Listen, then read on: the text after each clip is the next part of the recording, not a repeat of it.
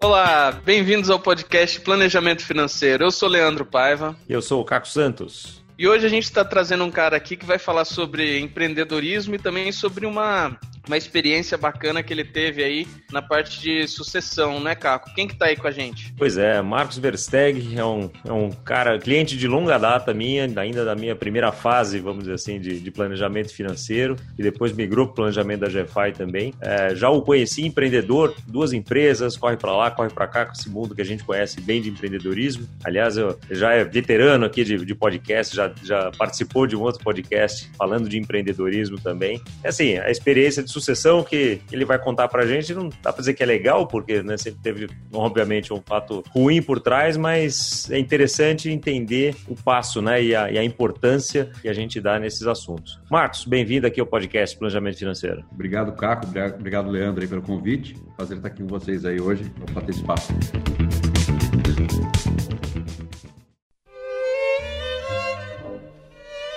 Muito bom. Conta aí um pouquinho pra gente. Começa contando pra gente, Marcos, se você puder. Como é que você usa, assim? Como é que é o planejamento financeiro na sua vida, desde a primeira vez que a gente se conheceu? Eu lembro que foi uma conversa mais até em, em, torno, em torno de seguro de vida, e depois a gente acabou expandindo um pouco, né, a, a questão do planejamento financeiro, e hoje uma coisa bem mais holística, mais profunda, né, até com, com a própria metodologia da GFI, que é mais, bem mais abrangente, né? Mas como é que foi essa evolução para você? Como é que você, você lembra aí desses cinco anos aí que a gente se conhece? E que tem esse relacionamento de planejamento? Então, Caco, acho que é exatamente uns cinco anos atrás, né, que me apresentaram você e a gente começou esse, esse trabalho, mas um pouco antes disso eu comecei a empreender, como você mencionou. Então, já tem dez anos que eu tenho minhas saí para empreender. É, antes eu era executivo e aí nessa jornada empreendedora, pelo menos nesses primeiros, são dez anos empreendendo, nos primeiros cinco anos, certamente foram cinco anos em que eu tive muito mais despesa do que receita. Então, não foram períodos em que eu é, pude poupar. E aí, quando me apresentaram é, esse trabalho de planejamento financeiro, eu lembro que vocês, algumas coisas me chamaram a atenção, né? A primeira coisa é de que o planejador financeiro é quase um personal trainer das finanças. Eu achei isso muito interessante porque é, a gente gasta com academia, gasta com, com, uma série de coisas de rotina, assim, mas é, não necessariamente investe tempo e, e estudo e, e, e organização para para a vida financeira. Eu sou um cara que eu tenho um background de, de, faculdade de administração de empresas, entendo de finanças e tudo mais, mas em casa de ferreiro, espeto normalmente é de, é de pau, né? Então não era um assunto que eu dava, dava o, o, a intenção toda de, de, organizar. A gente se conheceu e além do negócio de, de ser o, o, personal, o personal trainer, o conceito de você ter um plano de ataque, um plano de defesa, é um conceito que vocês defendem aí, também foi uma novidade para mim. Plano de ataque, aquilo, assim, os seus objetivos, onde você quer alcançar, é, e aí como é que você tem que se estruturar para alcançar esse objetivo de fazer uma viagem por ano para o exterior, para ter um sítio no futuro, para colocar as filhas para estudar faculdade, enfim, são planos de ataque. E o plano de defesa, tá, isso, se isso não der certo, se, se, se, se a sua vida não seguir o rumo que você está de, desenhando para ela. E aí entra seguro de saúde, seguro de vida, enfim, previdências, toda essa história. Eu acho que quando a gente começou a, a, trabalhar, até pela história da poupança, não tinha como focar muito na receita, tinha que no tanto no ataque, estava mais dependendo da empresa, do resultado do, do, negócio. E aí eu fiquei mais focado no plano de defesa, que foi muito positivo. E isso, isso durou aí, eu, a maior parte do nosso período aí, juntos, agora trabalhando com, com a, a, nova assessoria, eu sempre tinha isso em mente. Ah, não dá, não dá, deixa para a empresa o plano de ataque, deixa para a empresa o plano de ataque, vou ficar aqui no plano de defesa. E assim veio. A empresa já tem 10 anos, eu já consigo fazer algum tipo de poupança, longe daquela poupança que eu fazia quando eu era, quando eu era executivo. É, a gente lê um livro que fala que o empresa, empresa rica, dono pobre. Então, de fato, a gente deixa o, o recurso caixa forte na empresa e na pessoa física a gente trabalha mais no, no, no fluxo de caixa ali, pessoal. Mais é, de qualquer forma, você está construindo um patrimônio que é a empresa, né? A empresa, se for cada vez mais forte, tem cada vez mais valor também e isso vai te render dividendos no futuro, né? Seja no momento de venda, seja no de, de dividendos, você permanecendo com a empresa, né? Bacana. E como é que tem sido o dia a dia daí? Como é que tem sido hoje é, o planejamento para você, seu relacionamento com, com o planejador, que está com o planejador GFI, né? Já, não está mais fazendo o trabalho diretamente, mas eu acompanho um pouco de longe, mas conta, conta um pouquinho para o nosso ouvinte, como é que ter um planejador hoje, depois de tanto tempo, já tendo aprendido tanta coisa, como é que isso adiciona na sua vida? O que, que isso muda? O que, que é diferente de ter esse personal trainer financeiro em relação a não ter? Eu diria que para você, para mim, pelo menos, o principal é ter um, um, É quase que alguém te cobra eu digo assim, o personal trainer, metade do trabalho dele está feito, especialmente quando é um personal trainer, quando ele toca a campainha da sua casa para te acordar. Aí você, opa, tem que ir lá e prestar contas para esse cara, né? Então, o, o assessor, o planejador financeiro, para mim, é, é, acaba sendo um cara que, opa, eu tenho que prestar contas para esse cara. Esse cara sou eu mesmo, no fundo, porque eu que estou contratando ele, né? Mas aí você fica nessa dívida moral de, de manter em dia o teu fluxo de caixa, de dar follow-up nos planos que a gente desenhou juntos. Então, é um cara cara para quem você presta contas, alguém que você contrata para você prestar contas para você mesmo, no fundo, para os seus planos, para os seus objetivos. A gente tem uma rotina, a gente procura se falar no mínimo a cada uma vez por mês. Assim, se eu fico sem procurar ele, dentro de 30 dias ele me procura, mas invariavelmente a gente tem se falado até mais que isso, porque eu procuro ele outras vezes nesse intervalo para tirar uma dúvida, para checar alguma coisa. Então tem sido encontros a cada 30, 15, 15 ou 30 dias para é, fazer follow-up de uma série de, de, de planos que a gente desenha, reportes que a gente, que a gente tem. Se incomoda de dar um, algum exemplo, assim, até para tangibilizar um pouquinho para o ouvinte, assim, que, que, tipo de coisa que você conversa com ele? Que, que assim, você liga para ele ou ele te liga? Que tipo de coisa vocês tratam, assim, só para ouvinte que ainda não tem um planejador financeiro entender exatamente do que, que a gente fala? Olha, Caco, te respondendo, acho que o tipo de coisa que eu, que eu discuto com ele, um muito prático. É, eu desenhei um fluxo de caixa planejado da minha vida, das minhas receitas, das minhas despesas, por linha de despesa, e eu acompanho isso. E aí é, eu tenho o objetivo de acompanhar isso para ter algum para ter um saldo para poder investir e aí isso a gente conversa sobre, sobre esse fluxo de caixa, se ele está dentro ou se ele está fora do previsto. Uma vez que eu tenho esse saldo para investir, a gente conversa do meu portfólio de investimentos, do que eu busco para esses investimentos, e aí qual que seria a nova forma de alocar esse saldo que, so, que sobrou é, para investir. Aí ele me ajuda a tomar decisões, o que é o melhor investimento agora, curto prazo, médio prazo, longo prazo, visto que eu já tenho na carteira. Então são dois exemplos de coisas muito práticas que a gente discute. Isso no dia a dia, mas é, isso também passa por projetos, né? A gente chegou um momento lá que a gente decidiu atacar o assunto seguro de vida. Eu tinha um seguro de vida e aí a gente achou por bem revisar se esse seguro de vida era o melhor. Fomos ao mercado, pegamos um profissional indicado aí pela, pela GFI, que foi levantar quais são as possibilidades de seguro de vida que eu teria para contratar. E se o seguro de vida que eu tenho hoje seria bom o suficiente. Confrontamos tal e tomamos uma decisão em cima disso. E aí esse é um projeto, revisar o seguro de vida, é um projeto que acaba levando dois, três, quatro meses, né? Porque entre você identificar, buscar o mercado, contratar um novo. Então, é, são, vai mudando, né? Vai mudando o que a gente vai discutindo. Sempre tem assunto. Isso que é bacana a gente conversar com alguém que já está envolvido no planejamento financeiro há tanto tempo, porque tem muita gente que pensa o contrário, né? Que fala assim, bom, eu vou ficar dois, três meses ali com o planejador, depois disso eu já sei de tudo, toco minha vida sozinho. Você está falando justamente o, o contrário, que você consegue tirar a vantagem justamente de estar tá junto com o planejador por bastante tempo, né? Ele já conhece muito do meu perfil, o planejador, já, já sabe o que, que eu estou buscando, e às vezes ele mesmo puxa, ah, lembra aquilo lá que a gente ia discutir, que a gente acabou não discutindo? Vamos puxar esse assunto agora? E aí a gente mergulha nesse assunto. Poxa, bem lembrado, a gente mergulha lá nesse assunto. E, e, coisas que a gente já fez no passado, ele pode voltar e falar assim, ah, lembra aquilo que a gente decidiu? Pô, não está na hora de rever? Que ele já conhece, a gente tomou junto aquela decisão é, realmente tem, tem esse benefício. Interessante. Daí eu lembro que teve um evento específico, né? A gente entrando na parte do sucessório, eu me lembro quando, quando uma vez que a gente se falou e você me contou de, de como é que foi a coisa do planejamento sucessório. Conta, se incomoda de contar um pouquinho pra gente como é que foi essa, como é que foi essa história, como é que foi a abordagem e o que, que aconteceu? Que acho que é um, é um exemplo bem interessante? É, um, é um tema que eu adoro, né? Então, é, para mim foi muito interessante entender a, essa sua história e o desenrolar dela, Marcos. Se você puder dividir com a gente, seria muito legal. Olha, isso foi, foi realmente é, o meu minha vida de planejamento financeiro, pelo vários aspectos da minha vida mudaram, né? Mas com esse evento, mas o, a minha vida de planejamento financeiro mudou radicalmente. Como eu disse, eu estava antes numa, numa vida empreendedora, que meu maior foco era o plano de, de, defesa, e aí eu não tinha muito tempo para o plano de ataque. E eu falava, ah, eu nem chamava, nem, nem procurava muito o planejador financeiro, porque tava, a vida estava num, num, num, aparente normal, assim, num, numa rotina. Tava focado em trabalhar e ganhar dinheiro, vai. Trabalhar e ganhar dinheiro, ganhar muito dinheiro, né? Uhum. É, focado na empresa, né? Como é que eu faço a empresa ter mais receita para ter mais lucro, para poder guardar, e, enfim, é o benefício da empresa. Assim, e, e, e, nem tudo na vida a gente consegue prever. E uma coisa que me pegou de surpresa foi que o meu sogro, que é um senhor de 80, eh, senhor de 80 anos, repentinamente foi levado ao hospital e aí os diagnósticos foram se acumulando e eu me dei conta de que o meu sogro não, talvez não saísse do hospital mais. Nesse momento eu me vi numa situação em que enfim, eu tenho minha esposa, minha esposa tem um irmão que tem síndrome de Down, é dependente, eh, ela tem a tutoria dele, tem a minha sogra, mãe dos, mãe dos dois. Então, chamei, chamei a minha esposa e a minha sogra, falei, olha, como é que tá essa história de, de sucessão? Porque, é, pelo que eu sei, se, o, se tiver um inventário,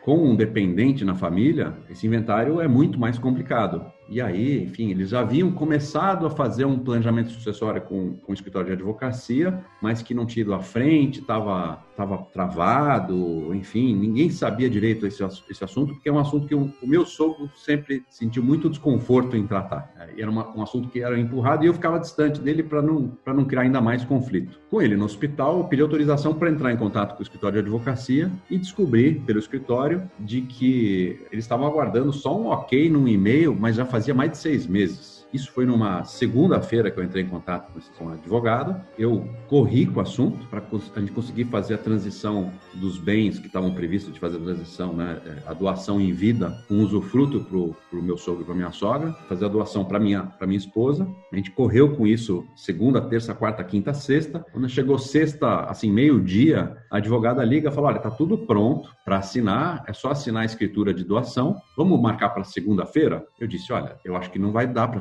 é, é, muito arriscado a gente marcar para segunda-feira. Meu sogro não tá legal. E aí, enfim, corremos com, com o cartório, levamos o escrivão para dentro do, do, quarto do hospital, na sexta-feira, tipo, 5 da tarde. Lá ele assinou, assim, consciente, mas já não estava legal. E ele veio a óbito, faleceu no domingo. Então, assim, se a gente aguardasse segunda-feira, a, a, história atual seria completamente outra. Foi assim, um, um, a gente dá graças a Deus que isso deu certo dessa maneira, porque realmente e até curioso que depois que isso aconteceu, eu hoje tenho duas experiências completamente distintas. Eles tomaram a decisão de fazer a doação de uma parte significativa em termos de valor, parte, né, os imóveis, enfim, tudo que tem mais valor foi doado em vida com usufruto, mas tem uma pequena parte que não foi a dor de cabeça que está dando essa pequena parte que não foi doada em vida, frente àquilo que foi doado, assim, são duas experiências completamente distintas e que eu posso claramente é, recomendar fazer a experiência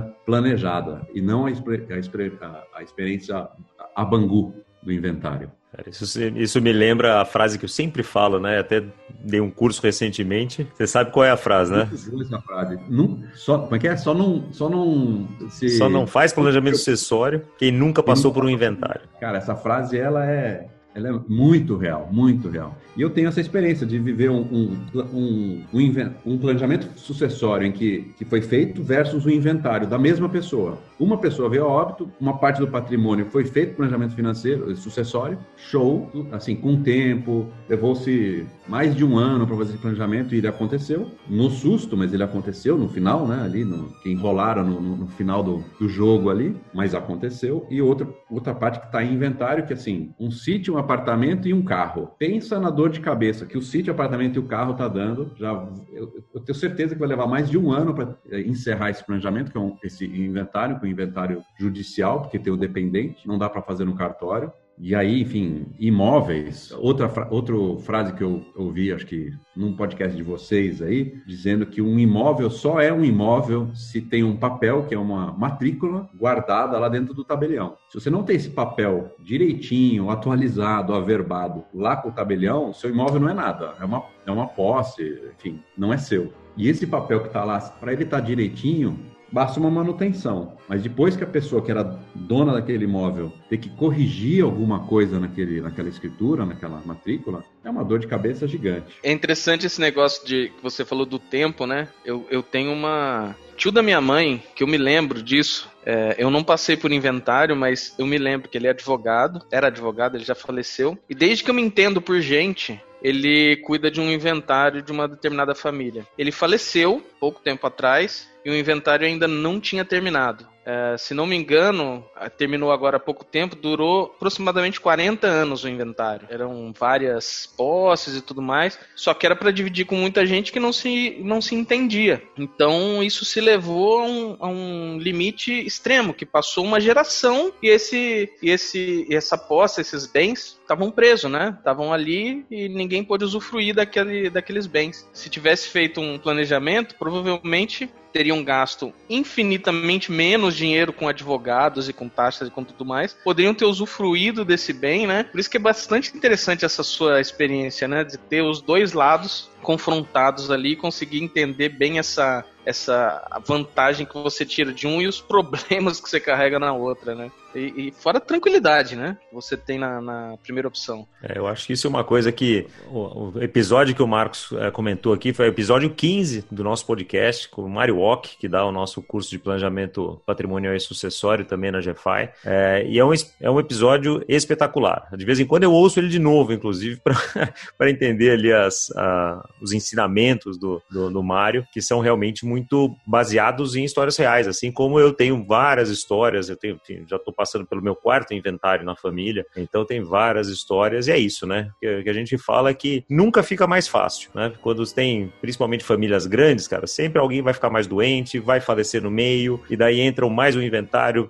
sim, nunca fica mais fácil, nunca fica mais gostoso, nunca fica mais barato. Então, fazer o planejamento sucessório, de fato, é, é muito importante. É uma coisa, e assim, Marcos, eu acho muito legal você ter, ter comentado da experiência que ele já, né, que seu sogro já tinha começado, né, que já tinha, por, que foi uma sorte, né? Porque imagina se ele não tivesse nem conversado com advogados, nem pensado sobre o assunto. Quer dizer, você ia chegar naquela hora, nessa uma semana não ia conseguir resolver, né? Você concorda? Total, total. É, a bola estava bem redonda quando eu cheguei. Certamente foi feito, enfim, toda a lição de casa, que é, levantamento de escrituras, ver se a escritura está em dia, avaliar qual é a melhor maneira de fazer essa transição, enfim, é, em paralelo foi feita a, a, a tutela do, do, do, meu, do, meu, cunhado, que era necessária também para essa coisa da proteção, para passar a responsabilidade civil da, do, pai e da mãe para minha esposa, em cima dele. Então, certamente. E, e, simplesmente pelo fato de ter feito, mesmo que eles não colocaram tudo dentro do mesmo, optaram por incluir todos os bens nessa transição, o fato de que haviam começado a fazer essa, esse assunto,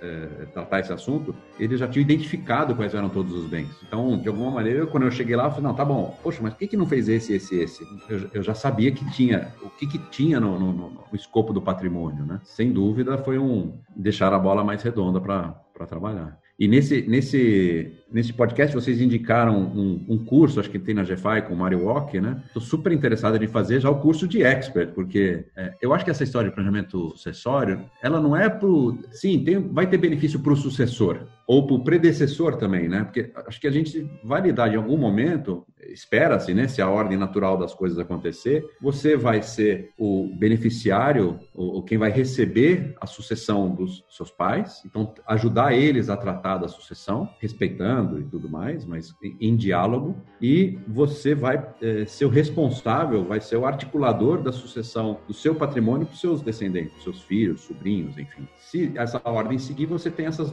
esses, dois, esses dois momentos de fazer é, sucessão. Você vai ser beneficiado no momento de receber tudo redondo e você vai deixar para o futuro tudo redondo também. Gostei muito de uma frase, acho que também desse podcast, que vocês mencionam de que você consegue perenizar a harmonia. Você ser um responsável, não por deixar o caos para quem, quem ficou, você deixa harmonia. Poxa, que bom que aquela pessoa pensou nisso dessa maneira. Poxa, como ele foi é, é, empático de pensar disso dessa maneira. Porque já basta a dor de você ter perdido essa pessoa e não ter ela mais entre você, a dor mais a dor de ter que ir mil vezes em cartório falar com advogado, tabelião, banco. Discussões em família, muitas vezes. Né? Você não teve isso com a sua esposa, né? Porque se dá bem com a mãe, se dá bem com o irmão, né? Tem a tutela do irmão, mas nem todos os casos são assim, nem todos os irmãos se entendem, né? Como o Leandro comentou aqui, de famílias que ficam anos e anos e anos brigando por, por patrimônio, que era uma frase da minha bisavó daí, né? Ah, você gosta de fulano? Herde junto, né? Porque é daí que você vai entender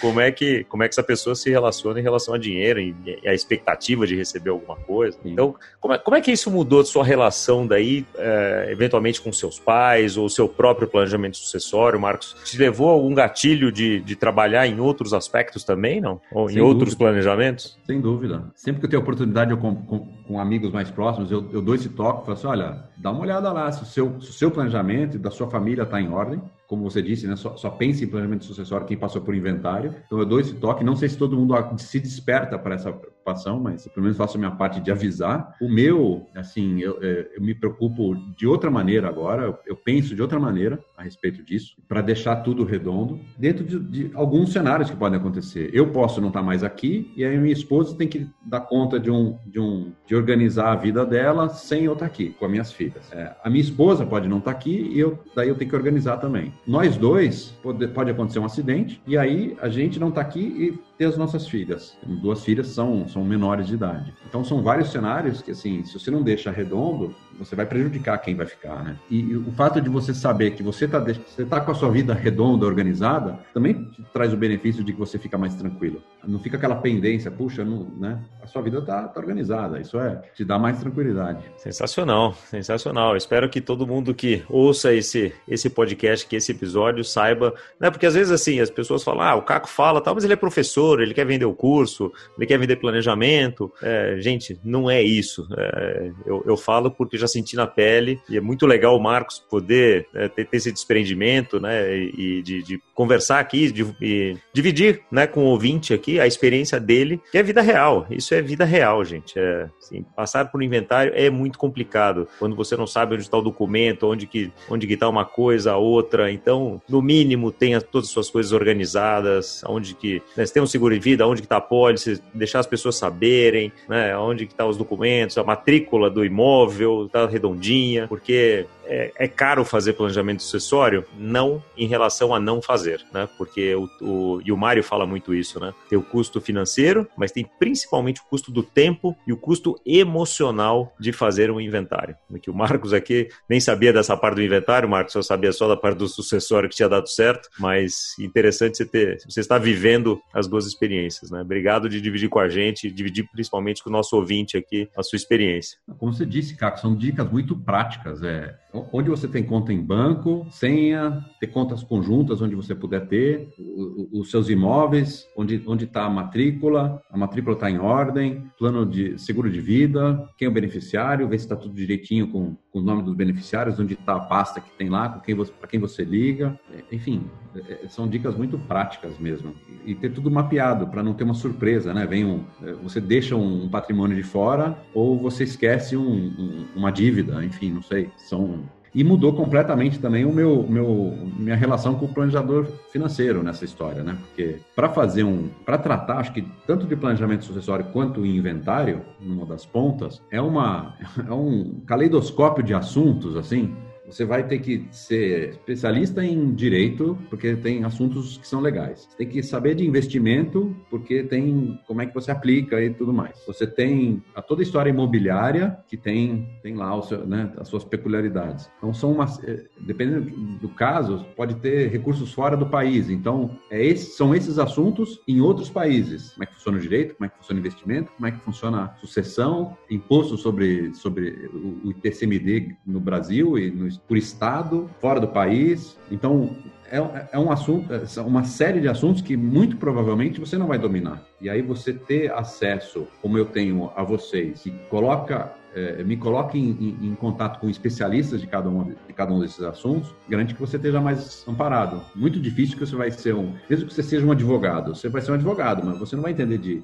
de detalhes de, de móveis e de aluguel e de, enfim, de, de previdência, enfim. É, é um trabalho que é, que é multi, multiprofissionais, né? É um trabalho muito bem feito quando você junta o advogado com o planejador financeiro, muitas vezes com o contador, né? Então, uhum. de fato, o, o planejador financeiro acaba sendo uma maestro dessa, dessa orquestra aí, né? De entender que o advogado está falando a mesma língua do contador, que está todo mundo tocando a mesma sinfonia do cliente, né? Aquela partitura lá é o planejamento financeiro do cliente, né? Então é, é super importante a gente fazer isso. Eu, eu acho que o, o planejador financeiro também tem outro papel nesse momento de sucessão, é, que é um momento, especialmente, né, é um momento de crise, por um, de certa maneira, em que tem muito assunto para discutir, é, muito assunto para tratar. E aí ele trabalha como se fosse um, um PMO, um gestor de projeto. Então ele ajuda a priorizar aquilo que é mais importante, mais urgente, e puxando um assunto atrás do outro para a gente ir resolvendo, fazer um checklist, assim. Então, acho que esse papel de, de gestor de projeto do cliente também é importante, porque você está lá, você, você, é o cliente, você é a pessoa que está envolvida naquilo tudo, tem aspectos emocionais. Ah, eu quero resolver isso primeiro. Não, isso não é, não, não é o mais importante para resolver primeiro. Alguém técnico olhando isso de fora pode ajudar você a priorizar o que, que você tem que ir elegendo como, como assunto 1, um, assunto 2, assunto 3 para ir resolvendo.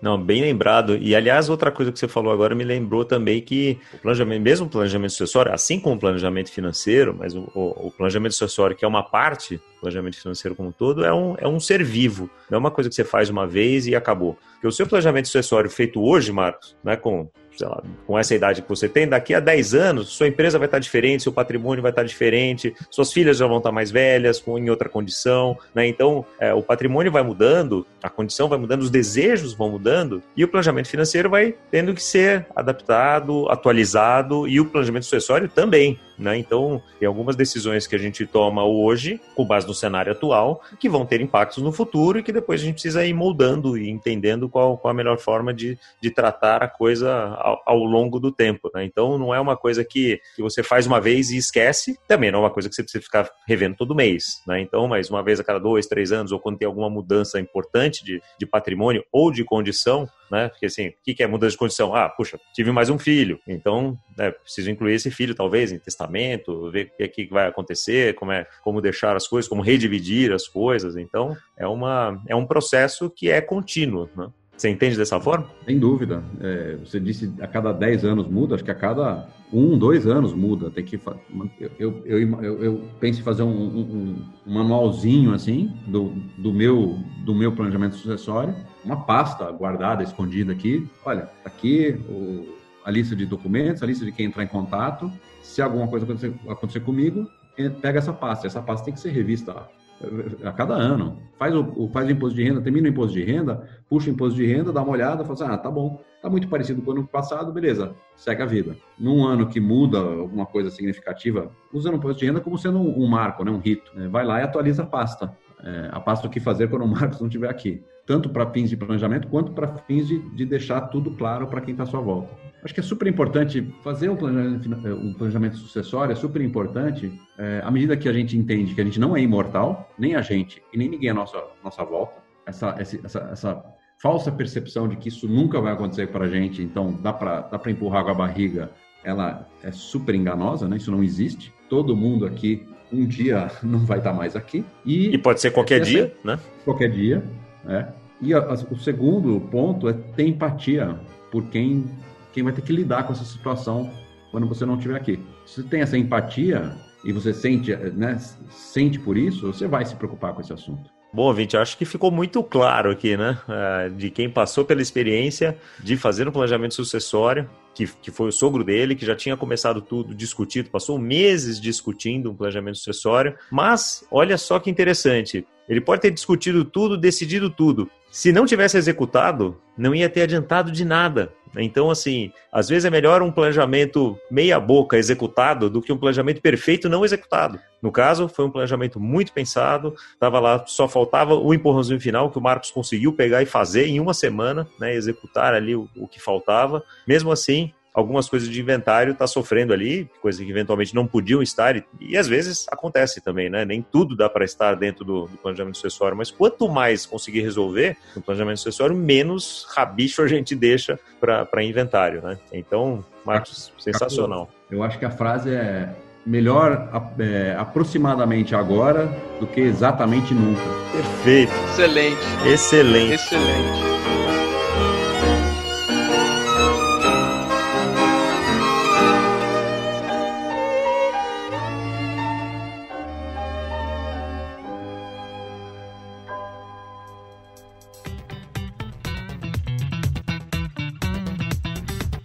Marcos, estamos chegando aqui no final do, do podcast, já do nosso tempo. Como você sabe, no final a gente sempre pede uma dica aí de livro, de filme, série, alguma coisa aí para deixar para os ouvintes. O que, que você indica aí pro pessoal? Como o assunto é planejamento sucessório, Eu ainda não, não, não, não fiz a série, livro e tal, mas eu estou muito interessado no, no curso da GFI sobre planejamento sucessório e eu devo ler alguns dos livros que o, que o Mário Ock indicou lá no podcast dele. A, a, dica que eu dou é uma que eu estou usando para mim mesmo. ainda não li, ainda não fiz o curso, mas pretendo fazer, pretendo ler. Muito bom. Para o ouvinte saber que isso aqui não está sendo pago, hein? É tudo não, propaganda espontânea.